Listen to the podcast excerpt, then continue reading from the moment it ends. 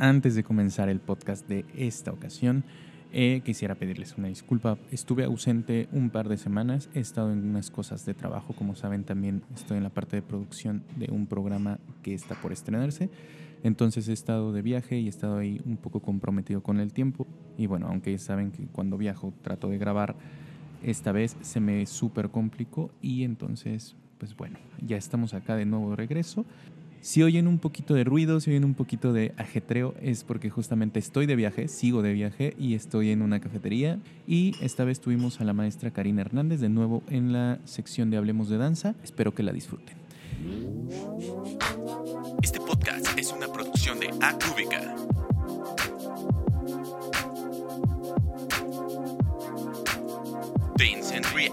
Y hola de nuevo, bienvenidos al podcast. Estamos de nuevo con la sección de Hablemos de Danza de la maestra Karina Hernández. Y pues vamos a continuar con lo que nos quedamos la vez pasada. ¿No, maestra? ¿Cómo estás? Muy bien, ya estamos este, regresando de la vacación. Más bien, estuvo rudo el, el regreso a clases. Estuvo dura la Estuvo rosca de Reyes. Sí, Claro. estuvo muy dura la rosca de Reyes, el romerito y el pavo. Ya, ah, creo que apenas me estoy este, aceptando que ya volvimos a clases. Estamos terminando enero y apenas lo estoy superando, pero ya, ya lo superamos. Pues bueno, yo traía, la vez pasada estuvimos platicando de algunos, eh, de algunas reglas de, de salón de clases de danza. Eh, estábamos platicando que a veces estas cosas asumimos que todo el mundo las conoce, pero en realidad muchas personas no las conocen. Y nos sirve como para hacerlo de, conocimiento general para todos los alumnos que son nuevos en esto de la danza y, y pues quieren conocer de estas reglas. Y pues para todos los maestros también que quieran este, aportar eh, a mí me gustaría que, que en, en nuestras redes igual nos compartan si quieren que hablemos de algún punto en particular, porque todos tenemos como nuestros issues de, de, de salón de clases y pues tal vez se nos está pasando alguno importante, ¿no? Claro. Pero bueno, yo traigo aquí este, tres puntos para discutir y, este, y bueno, a ver qué opinas. No sé Ech- si échalos, maestra. empecemos. Ponlos sobre la mesa y empezamos a darle. También es para que también la gente que nos esté escuchando, justamente lo que le decías, eh, cada uno o cada escuela tiene sus necesidades o, o tiene como los detallitos que les pasan como muy particulares, ¿no? Pues échalos, maestra, échalos. Mira, el punto número uno es aprenderse los ejercicios. Porque, porque, por ejemplo, en las clases de ballet, que es más, más común que se cambia el material cada clase, eh, o por ejemplo, yo en mi clase cambio el material eh, de calentamiento, no lo cambio tan seguido, o sea, hago un calentamiento fijo y lo dejo unos tres meses y luego lo vuelvo a cambiar y demás. Y es increíble que a veces en esos tres meses la gente no se aprende los ejercicios. Y la Andan la cual- repapaloteando. Exacto. Y uno la razón por la cual hace un calentamiento fijo es porque quieres trabajar más a detalle la, la técnica, ¿no? Entonces muchas veces no puedes trabajar la- los detalles cuando la gente está pensando en el ejercicio. Entonces tú quieres que la gente conozca muy bien el material y entonces tú te puedes enfocar en dar correcciones ya súper específicas, ¿no? Y lo vas trabajando a lo largo de dos, tres meses. Pero ¿qué pasa? Que la gente, no sé si te has dado cuenta, que se acostumbran a que el de adelante siempre se aprende los Van siguiendo. Y se acostumbran a copiar. Entonces, el otro día me sucedió que, este, que paré y dije, ¿saben qué? Voy a empezar a mover lugares porque no me late que estén todos copiando y vamos a ver quién se sabe los ejercicios. Y empecé a mover lugares y sorpresa.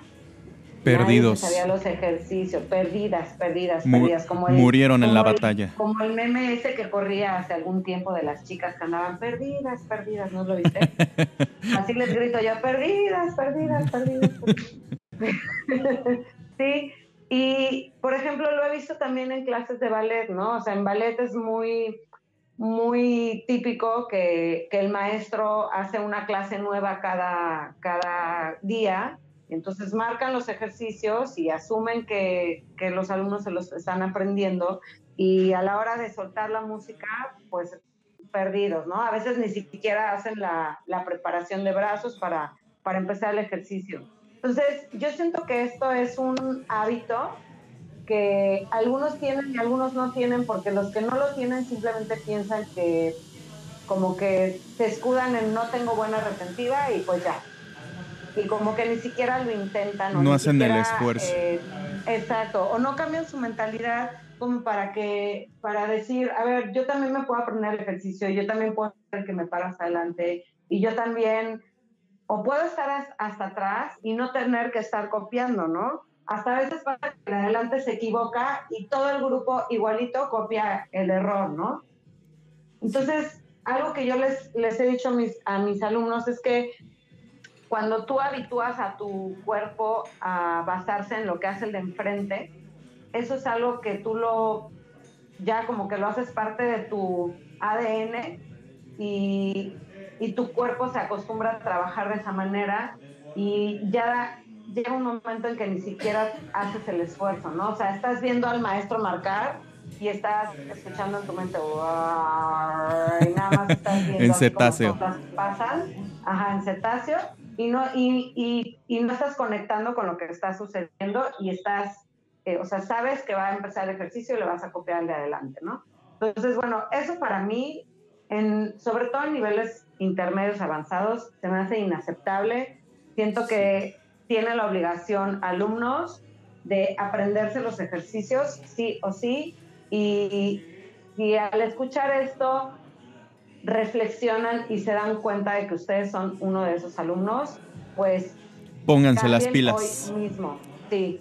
Pónganse las pilas, cambien su mentalidad, dejen de pensar que, la, que no tienen retentiva, porque a veces nos escudamos en, es que no tengo retentiva. Bueno, yo tengo nivel de retentiva menos 2000. Y- No es cierto, maestra, me consta que Te lo no. prometo.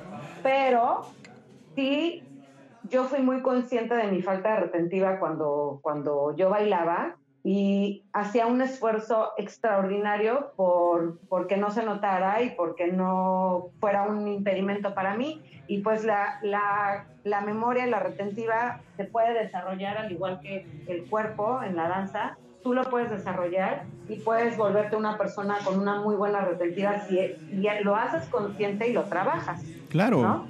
Claro. Ahora es, es bien importante y ojo, no solamente es eh, inaceptable por la parte técnica, ¿no? Y porque es un respeto al maestro, sino también por la parte física, pero en el lado de si no haces bien un ejercicio te vas a lastimar.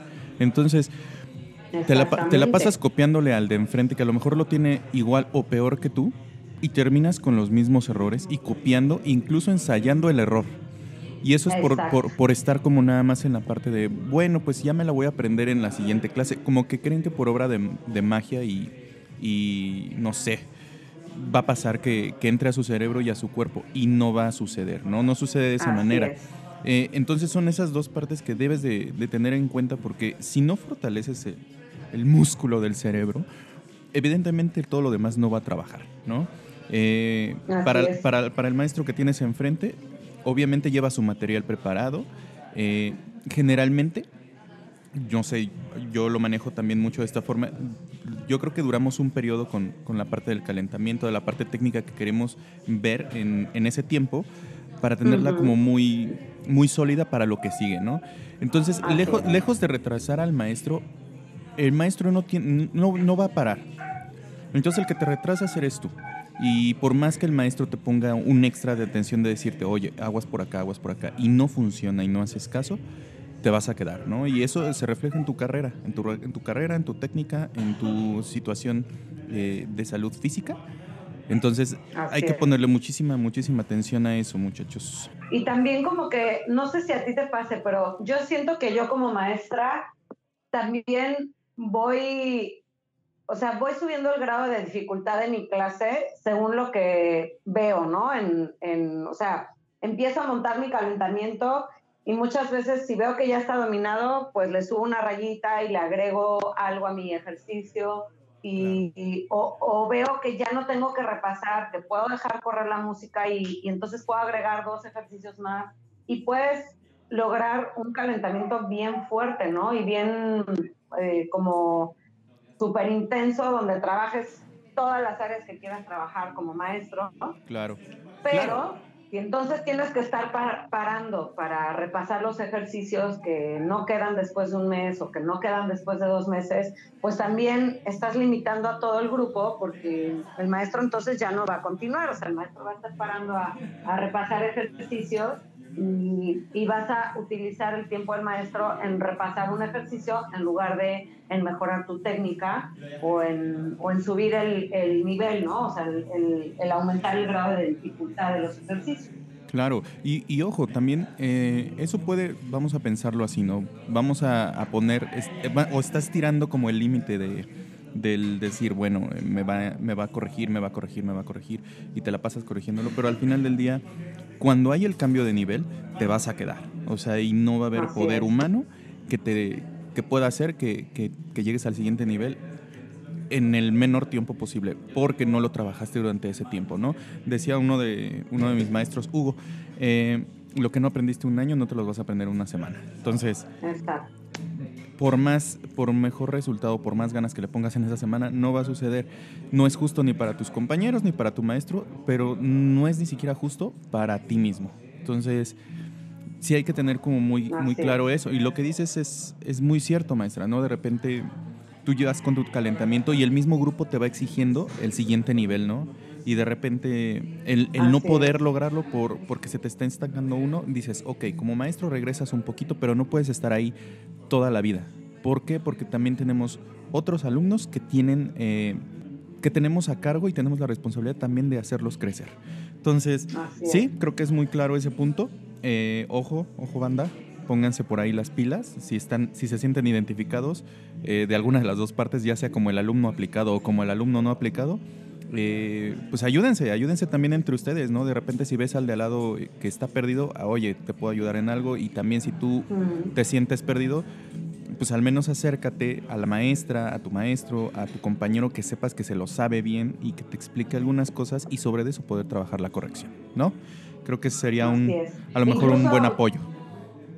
Así es, a mí, me, a mí me pasó una vez que digo, me imagino que muchos maestros igual y no estarán de acuerdo, pero bueno, a mí me pareció bien, ya depende de cada maestro. Una, una vez una alumna me dijo, Miss, tengo mucha dificultad en aprenderme la clase. ¿Me das permiso de grabar el calentamiento porque me lo quiero aprender bien?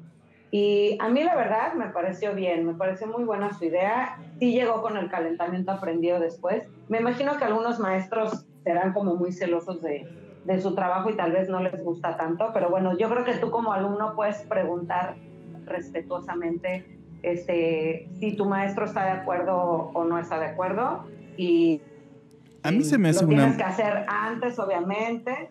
Sí, claro. ¿No? A mí se me hace una muy buena opción. ¿Te buena idea? Sí, y la verdad es que a mí, y me ha pasado como de las dos partes, ¿no? De, de decir, hoy no me lo aprendo y trato de ponerle atención al ya me aprendí el ejercicio y buscas como estos apoyos, ¿no? De repente dices, ay, voy a, voy a bajar hasta la música, ¿no? Del calentamiento de tal maestro eh, para, para irte lo aprendiendo, ¿no?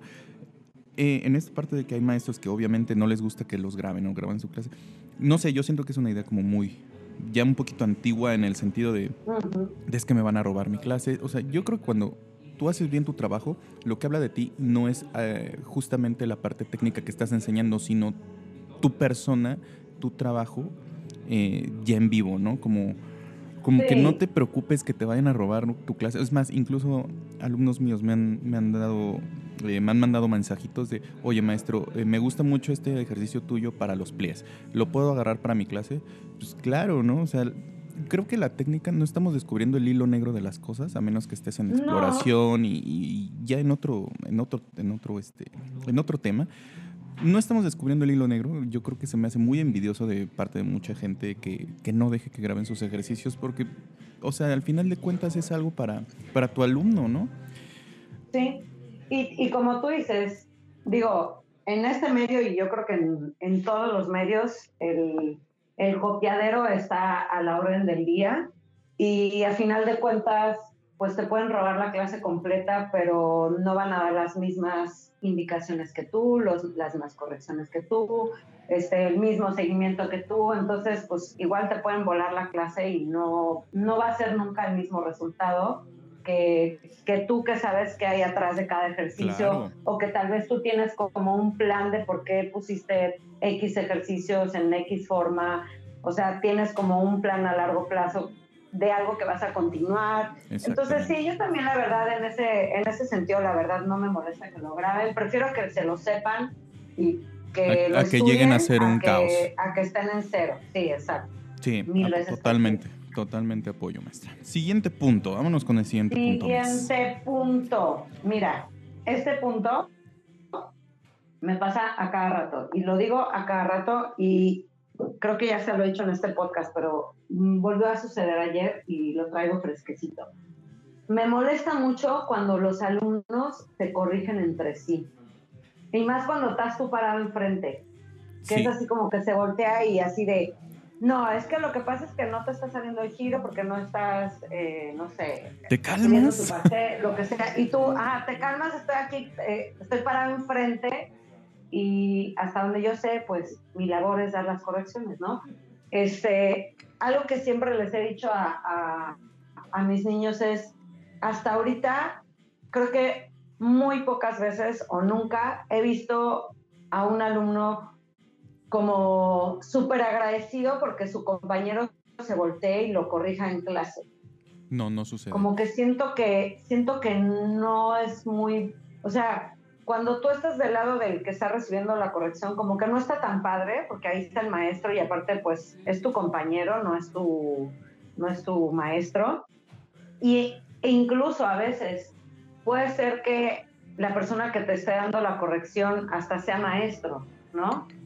Claro. En mi escuela, por ejemplo, todos los maestros toman clases, entonces muchas veces hay maestros tomando clases junto a sus alumnos, pero siento que también es como, como respetar a la persona que está al frente de la clase y darle su lugar y no, o sea, porque tal vez el maestro que está dando la clase pues no está de acuerdo con esa corrección y, y, y tú en tu clase puedes corregir lo que tú quieras, como tú lo quieras corregir, pero si estás en la clase de alguien más, pues no se me hace tan padre, Claro. ¿no? Ahora, menos aún cuando son alumnos y a veces están correcciones que ni al caso, que ni siquiera están bien, ¿no?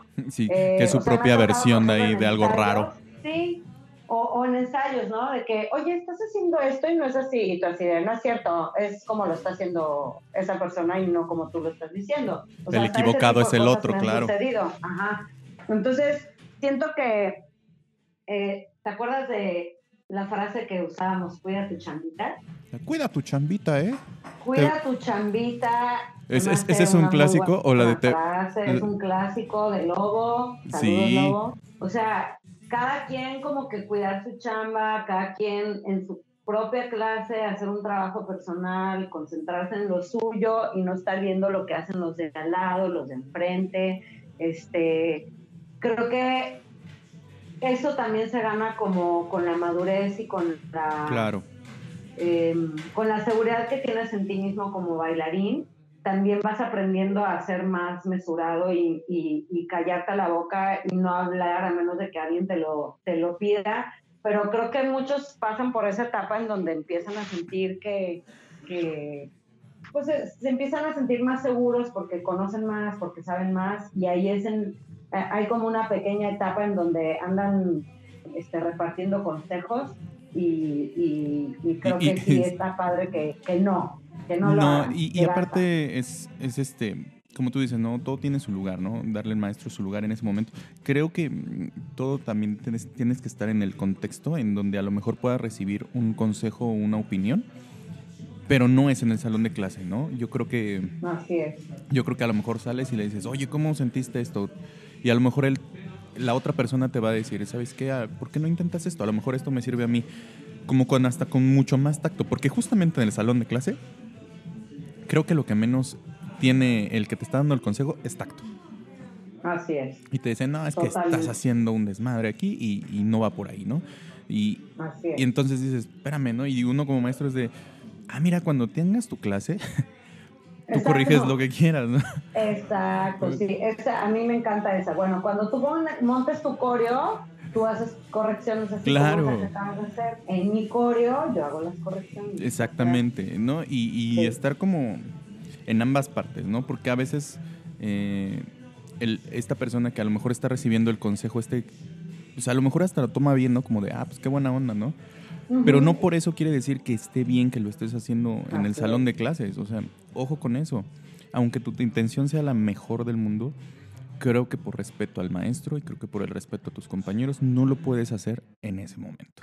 Y, sí- y sabes que sí es cierto que hay gente que lo toma bien y que, y que no le molesta, pero mira, yo he tenido en los últimos tres años, he tenido tres casos donde una fue en ensayos y otras dos fueron en, no, dos fueron en ensayos y una fue en clase, donde tuve alumnos súper, súper molestos con, com- con algún compañero porque les están todo el tiempo dando correcciones pero al grado de que, por ejemplo, tuve una niña de que ya no quería venir, ya no quería venir a ensayar, o sea, ya no quería bailar en este lugar, No, porque una compañera estaba todo el tiempo diciéndole, es que lo está haciendo mal, es que la pierna se empieza, es que es estirar, es que se, empunta.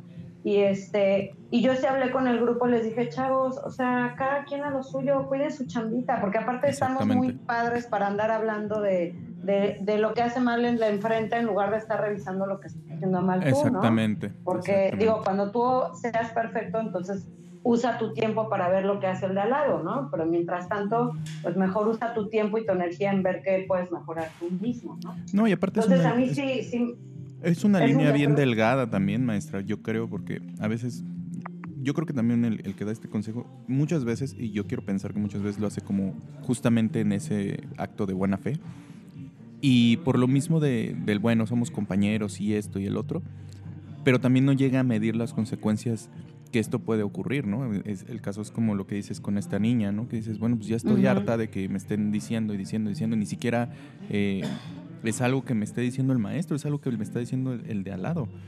sí, Entonces sí está, híjole, sí es muy, muy complicado el, el no cruzar esa línea de, de confianza, compañerismo, somos un equipo, a, a que sea una falta de respeto. Y yo creo que lo principal es que te des cuenta que no lo puedes hacer en clase.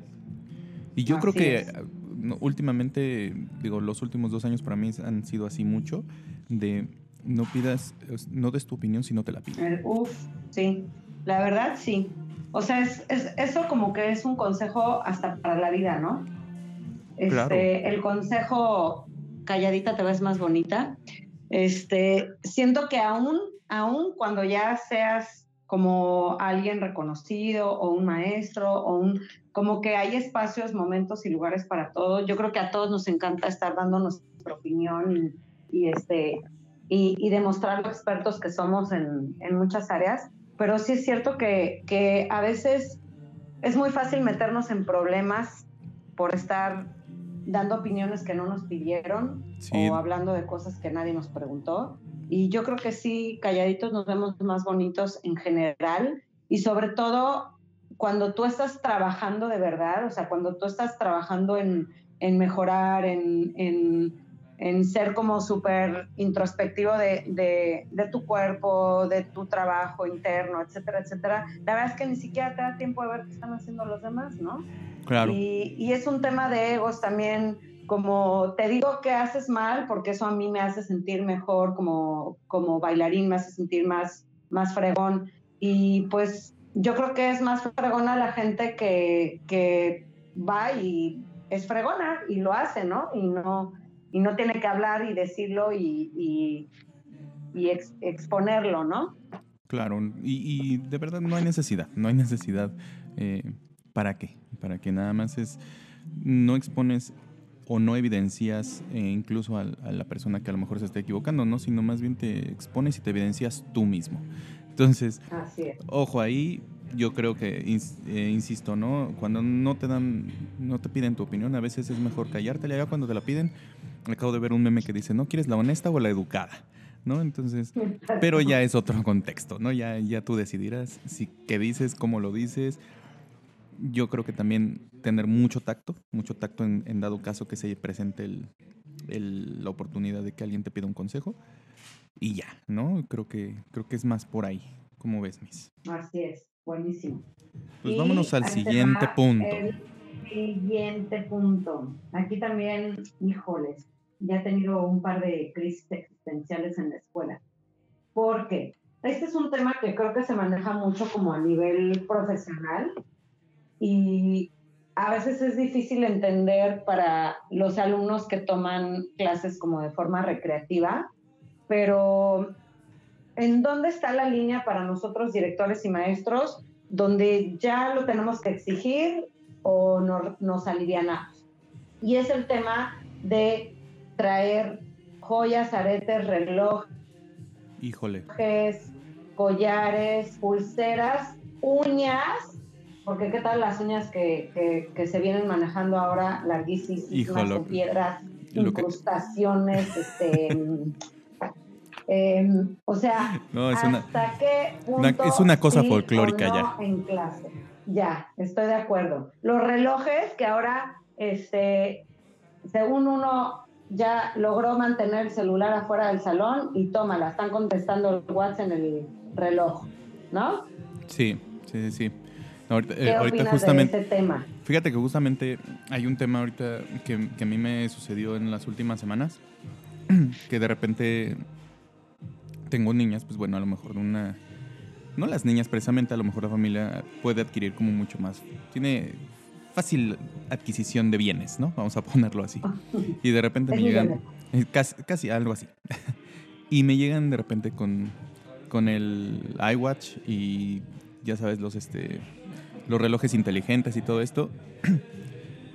y no es que no me haya dado cuenta, pero no me había, no me había perjudicado, ¿no? Pero de repente ya es así de, están con el, con el, con el, no están con el celular, pero están ahí con el reloj, se me fue la, la palabra. Y dices, a ver, o sea, todo lo que nos habíamos evitado de no celulares, no esto que había funcionado, estaba súper bien porque había un, mucho respeto y de repente y están ahí con el reloj y con el reloj. Y yo así de, a ver, vete a quitar el reloj y entras a clase. Ni lo necesitas acá. Ahí hay un reloj de pared que si lo sabes leer está muy padre. Exacto. Entonces, no hay necesidad y es bien es bien complicado estar como ahorita. No me había pasado, Tampoco fue muy caótico, porque tampoco fue tanto así. Pero desde ahorita creo que es importantísimo para mí decirles, no van a entrar con relojes, no van a entrar con esto, porque, porque nos distraen de su clase, ¿no? Y bueno, la otra, la, la cadenita, que los aretes, definitivamente no, no puede pasar. O sea, ya, ya nos ha tocado que se le cae un arete a una niña y de repente a medio giro, a media diagonal, eh, la pisa otra y ya sabes, ¿no? Se le incrustó en el pie, o sea, dices, no puede pasar, no, no puede pasar. Sí, como que, como que siento que a mí me ha costado mucho trabajo hacérselos ver a los alumnos que no son como de alto rendimiento o, o a los papás, porque muchas veces son niñas, este, por ejemplo, las niñas me llegan con unos así tocados de carnaval, o sea, sus diademas, que ya es así como tocado de carnaval, este, que como tú dices, bueno, uno son sus súper distractores, dos, se cae y la otra lo pisa y pasan los accidentes. Em, mira, yo por ejemplo cuando estudié la carrera, eran uñas al ras, ni un mínimo aretito, ni siquiera, o sea, como ahora yo les dejo a mis niñas que traigan aretitos chiquititos, este, no, aquí no se permitían los aretes, punto. O sea, cero aretes, cero anillos, cero, nada, nada, nada, nada. Y yo la verdad, incluso hice como el hábito de no usar nada. O sea, yo lo único que uso es mi, mi anillo de, de, casada y es todo lo que uso. Jamás me vas a ver ni con uñas, ni con aretes, ni con... porque es, es un hábito que ya adquirí, ¿no? Desde que hice la carrera cuando bailaba en los shows, obviamente tampoco, o sea, muchas veces te dan como algún accesorio que es parte de, del, show que estás haciendo, del vestuario, lo que sea, y pues tú no puedes como que contribuir con tu aportación de tu reloj o tu, este, ¿no? Eh, como que es lo que, te, lo, lo, lo, que te toque para bailar, que sea parte de tu vestuario o lo que sea, y, este, y fuera de ahí nada, ¿no? O sea, tú, tú debes de llegar, pues tú eres como que el lienzo y tienes que llegar así en blanco para, para lo que vayas a hacer en el show.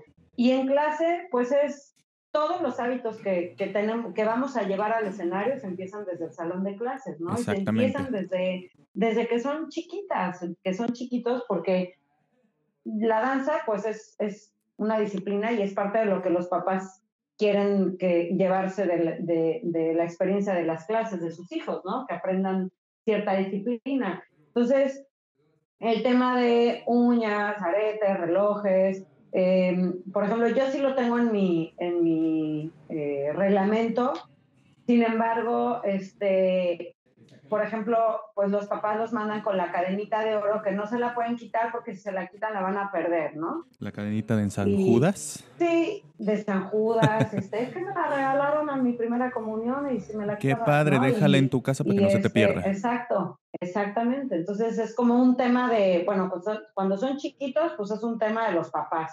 Y cuando son adultos o cuando son adolescentes, pues que, que me escuchen en este podcast que escuchen que hay una razón de ser, o sea, que no, no es nada más por, por este, ser así como restrictivos o anticuados o lo que sea, hay una razón de seguridad. Por ejemplo, yo he visto accidentes con las uñas espantosos, o sea, he visto, yo vi una vez una chava que, que, se llevó su uña y se llevó la uña completa y estuvo horrible, horrible y asqueroso, así, sangrar así, horrible. Y, este, y he visto... Eh, chavas rasguñar a sus compañeros y dejarles unos muy buenos rasguños este, por traer las uñas largas. Entonces, bueno, yo creo que es un tema de, de como de disciplina de la danza, punto. Exactamente.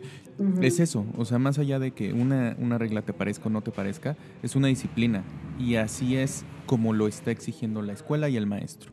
Entonces, es respetar mucho eso por algo están esas reglas, ¿no? Por algo está, no entres con un reloj, por algo no está, no entres con este tipo de cadenitas porque puedes provocar un accidente, pero se les a veces se les hace muy fácil, ah, pues es que no va a pasar nada, ¿no? Pues a lo mejor ahorita no, pero qué tal que se te desprende lo que, te, lo que pasó con esta niña, ¿no? Se le cayó el arete y se le clavó la otra en el pie y, y ahí tuvo, durante una semana no pudo mover este no podía pisar. Entonces ese tipo de cosas se pueden evitar y no necesitamos estar explicando a veces cada cosa así de, mira, es que si traes puesto esto, puede pasar esto y esto. O sea, simplemente es una, una disciplina de, te estamos diciendo que no puedes este, entrar con este tipo de accesorios a la clase y ya.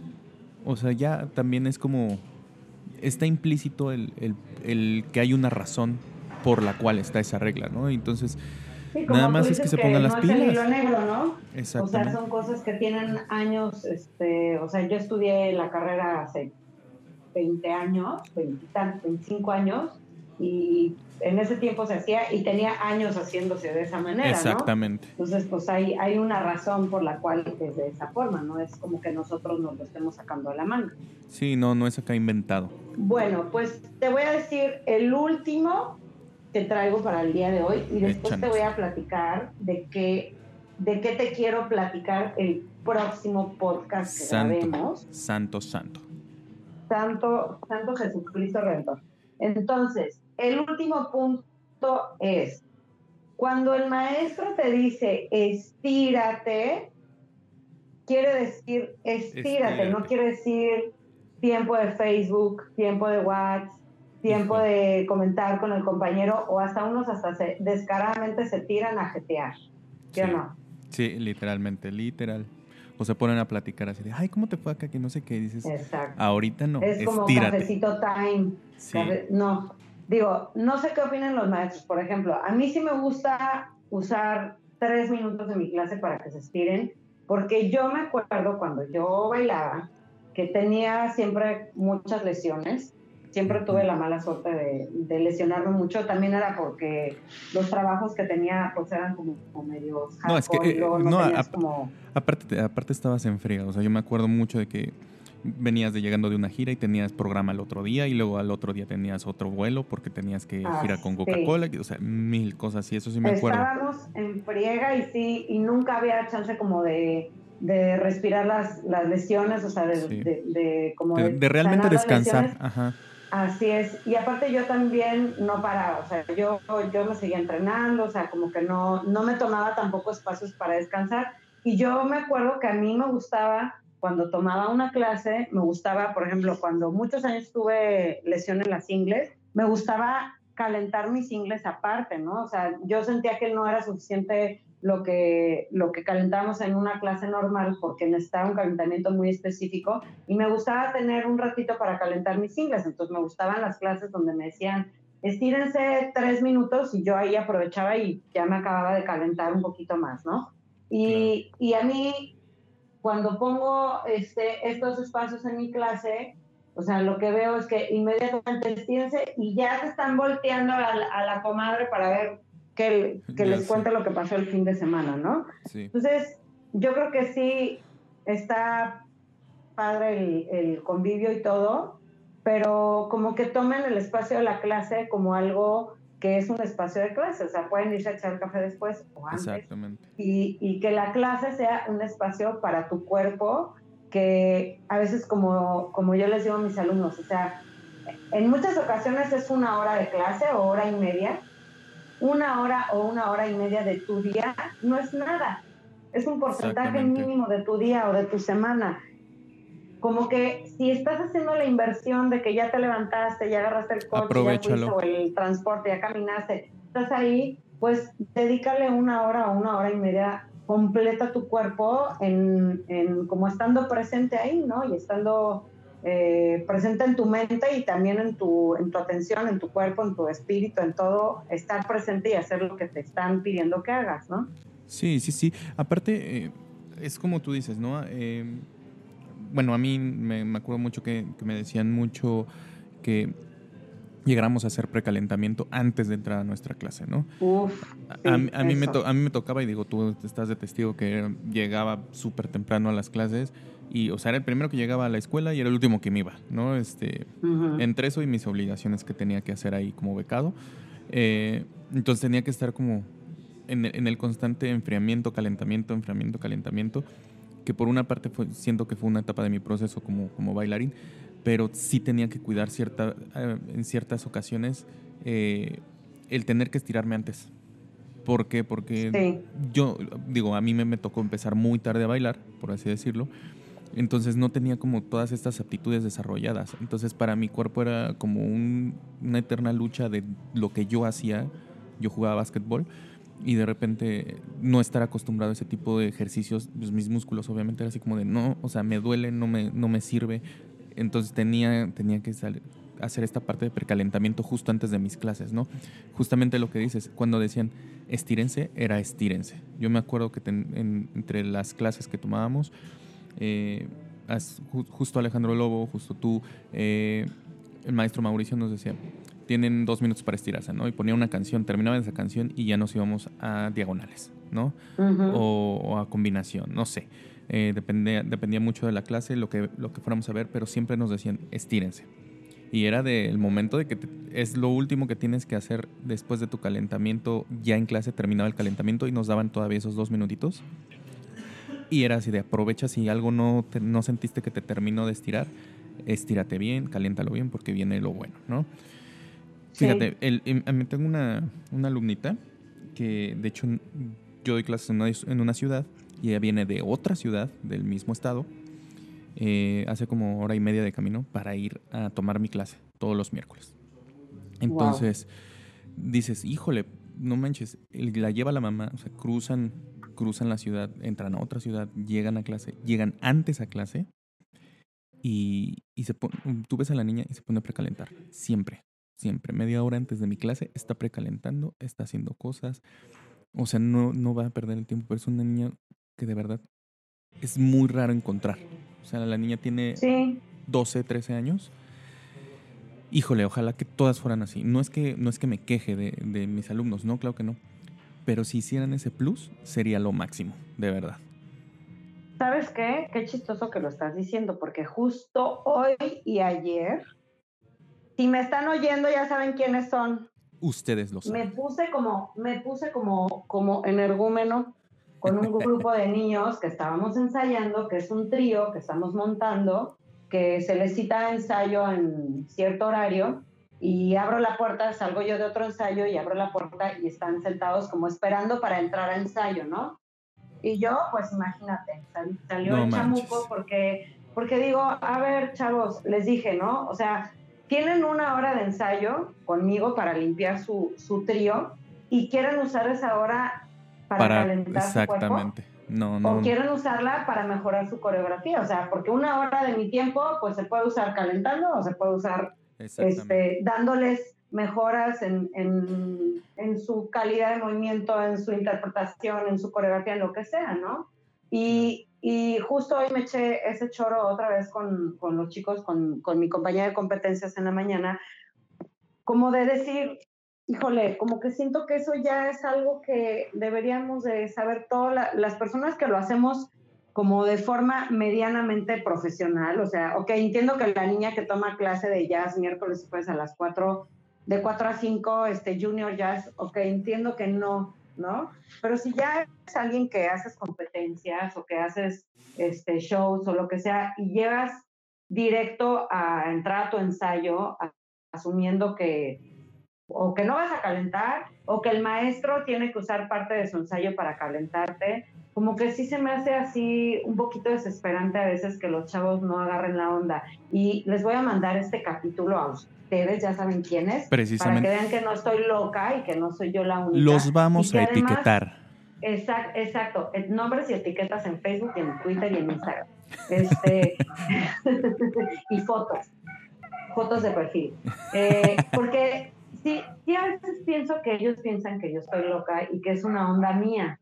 Y me encanta que tú lo digas, porque, y me encanta que también escuchen que para nosotros los maestros es como, como que lo agradeces tanto cuando la gente lo hace, ¿no?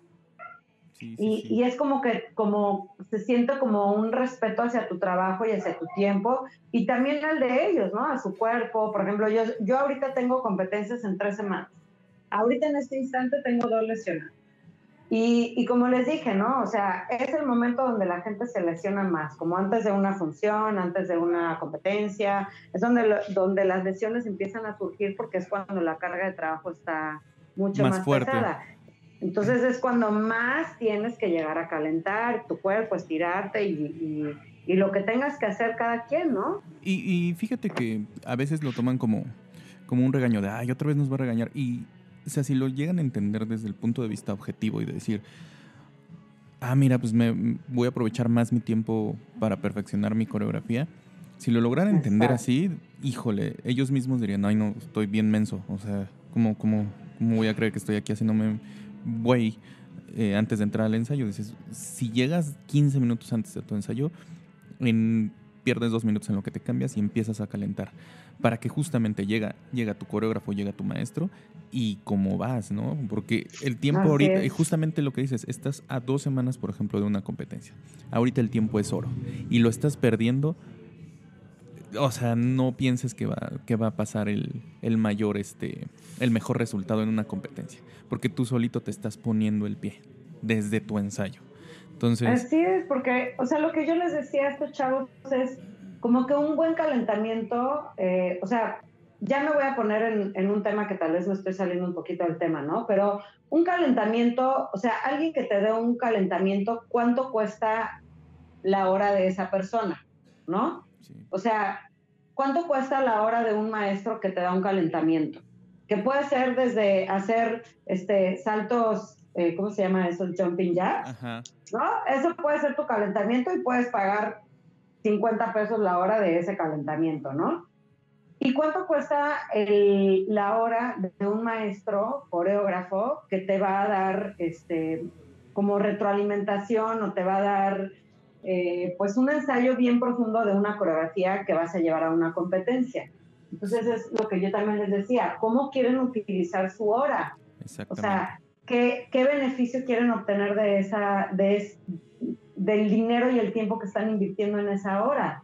O sea, ¿quieren usarla en calentar o quieren usarla? Ahora, esto yo te estoy hablando de, de bailarines a nivel de competencias, que son competencias no profesionales, ¿no? En un ensayo profesional, el, el, coreógrafo no va a venir a preguntarte si calentaste o no. Va a empezar a trabajar y pues ahí la consecuencia va a ser que entonces si te lesionas y no puedes trabajar, pues entonces no tragas, ¿no? Exactamente. Exactamente. Y, así ya pues nos ponemos más drásticos. Es que, eh, y es que todo justamente, a lo mejor ahorita lo ven como una, como bailarines de competencia o bailarines de una compañía de competencia, pero si a lo mejor un porcentaje de esos bailarines se van a dedicar a hacer danza profesionalmente. Así es. O sea, ahorita no ven a lo mejor esa consecuencia, ahorita lo ven una consecuencia de, bueno, pues ya perdimos 15 minutos, ¿no? Cuando ya lo haces a nivel profesional, la consecuencia es de te lastimas, no trabajas durante una semana, ¿no? Y esa semana a ver de dónde sale, ¿no? Entonces, eh, justo desde ahorita tienen que empezar a, a entender objetivamente el porqué de las cosas, ¿no? El, el por qué, ah, el por qué te están diciendo llega temprano, el por qué calienta, porque no nada más es este es algo que te va a afectar en, en, tu competencia, ¿no? Sino a la larga va a ser en tu vida, ¿no? O sea, a lo mejor no vas a no te vas a dedicar a ser bailarín profesional, pero si en algún momento entras, no sé, a lo mejor una empresa, pues no vas a llegar a la hora que tú quieras, ¿no? O sea, también es, exactamente lo mismo. Y, o tienes que llegar antes para preparar eh, a lo mejor todo lo, todos tus pendientes para que puedas llegar y aprovechar tu día. Entonces es, un, es una enseñanza no solamente para el salón de clases, sino justamente para el resto de tu vida eh, profesional y en tu vida en general, ¿no? Yo creo que es un poco por ahí. Entonces, ¿sí agarran la onda, chavos? ¿O, qué? sí, sí, los vamos a etiquetar? Eh, sí, etiquetas. Y, de verdad, ¿no? y también reconocer, eh, por ejemplo, esta niña, eh, Emma, este, a lo mejor no sé si me escucha, pero si me escucha Emma, pues qué padre, o sea, e, eso es lo que es lo que necesitamos, este, los bailarines. También etiquetas para Emma. Sí, claro. etiquetas buenas. Y bueno, este, te voy a dejar un preview de, del próximo tema. Este, básicamente, este podcast es como mi terapia psicológica, ¿no es cierto? Aquí me vengo, a desahogar. todas mis frustraciones y, mi desesperación, no, no es cierto. Pero sí, porque la de muchos, un la de tema que platiqué esta semana con mis niños fue merecer un solo, un dúo o un trío. ¿Qué, ¿Qué tengo? O sea, ¿cómo tiene que ser mi comportamiento? Eh, qué tengo que hacer en mi vida diaria para merecer un solo un, un dúo y un trío o un trío, que a mí me, me, ha sucedido que nosotros hacemos audiciones para, para la gente que pues, se va a ganar un solo, un dúo, un trío, y que después en la práctica nos damos cuenta de que sí hizo una buena audición, sí se ganó un dúo, y realmente en la práctica van y toman clase de forma súper este, como poco, pues yo les digo profesional, poco profesional, porque aunque sean niños, aunque sean chavos, aunque sean adolescentes, pues si están en, audicionando para un solo, se espera que su comportamiento sea profesional, ¿no? Claro. Este, entonces, me, encantaría hablar de eso. Em, me encantaría si hay maestros que tengan situaciones como estas, que, que nos escriban para que nos digan como qué tipo de situaciones les pasan, ¿no? O sea, a, mí lo que me ha pasado es que, em, que de pronto tú, tú esperarías que, que, alguien que tiene un solo sea un ejemplo para todos los demás compañeros, ¿no? O sea, para que todos los demás aspiren a trabajar como esa persona y por lo tanto poder tener un solo. Y que de pronto esa persona no se comporte a la altura, pues hace pensar a los demás, ah, bueno, pues él puede, no pasa nada. por decirte un, ah, exactamente, o sea, él puede este, llegar tarde a los ensayos y no calentar y es solista, pues entonces yo también lo puedo hacer, ¿no? O sea, como ese tipo de cosas es, es, lo que quisiera hablar en mi propia, en mi próxima terapia psicológica, digo, en mi próximo este, podcast. y pues a ver, no sé si si alguien este, tenga esa situación, pues también que de una vez nos escriba para que toquemos esos puntos, este, ya, ya sabiéndolo de antemano. Sí, claro. Mira, yo creo que sobre ese tema van a salir, al menos yo tengo muchas cosas también que me han pasado, entonces va a estar bien bueno. Es un, creo que un muy buen tema porque justamente ahorita creo que estamos en una época donde hay muchas competencias de danza eh, en todos lados. Ahorita creo que en, en, tu región al sur del país, ahorita ya hay, levanta uno una piedra y hay una competencia y levanta otra y hay otra, o sea, hay muchísimas. Está cañón. Y, y, se puede confundir el, el, hecho de que hay muchas competencias y no es en esta, es en la otra, me va a ir mejor. No, también como saber el, el, el proceso y cumplir con un buen proceso para poder no solo ir a una competencia o, ir a 30, sino que, que sea realmente un, un, buen proceso para que la calidad que se vea reflejada en el escenario sea congruente con todo lo, con todo lo que pasó antes, ¿no? Entonces, creo que va a ser un muy, muy buen tema el del siguiente podcast. Y pues bueno, acuérdense, eh, banda, de, de, echarle un mensajito a la maestra. Eh, la pueden encontrar en sus redes sociales. También pueden encontrar el, en la página de en la página web de dancecontainercancun.com. Así es. Eh, también hay mucho contenido en cuestión de muy aparte de la, de la escuela. La maestra tiene unos unos textos, unos escritos, un blog, realmente donde a veces también toca muchos temas eh, que creo que les pueden ayudar. Entonces búsquenla también en www.dancecontainercancun.com, me parece. Exactamente. Eh, acuérdense que si de repente le llegan a escribir a su Facebook personal y se tarda la maestra, acuérdense que también es mamá, es directora, es maestra, es directora artística, entonces anda como loca, pero no se preocupen. Repujado, gelatina artística, todo, todo eso. Pozole y pancita los domingos. y, y pues bueno, muchísimas gracias maestra por de nuevo estar en tu capsulita, que está muy padre. Y pues bueno, también eh, esperemos verte ya pronto. Eh, les tenemos la primicia, va a estar en septiembre en el norte del país, va a estar por ahí dando unas clasecitas en la ciudad de Chihuahua.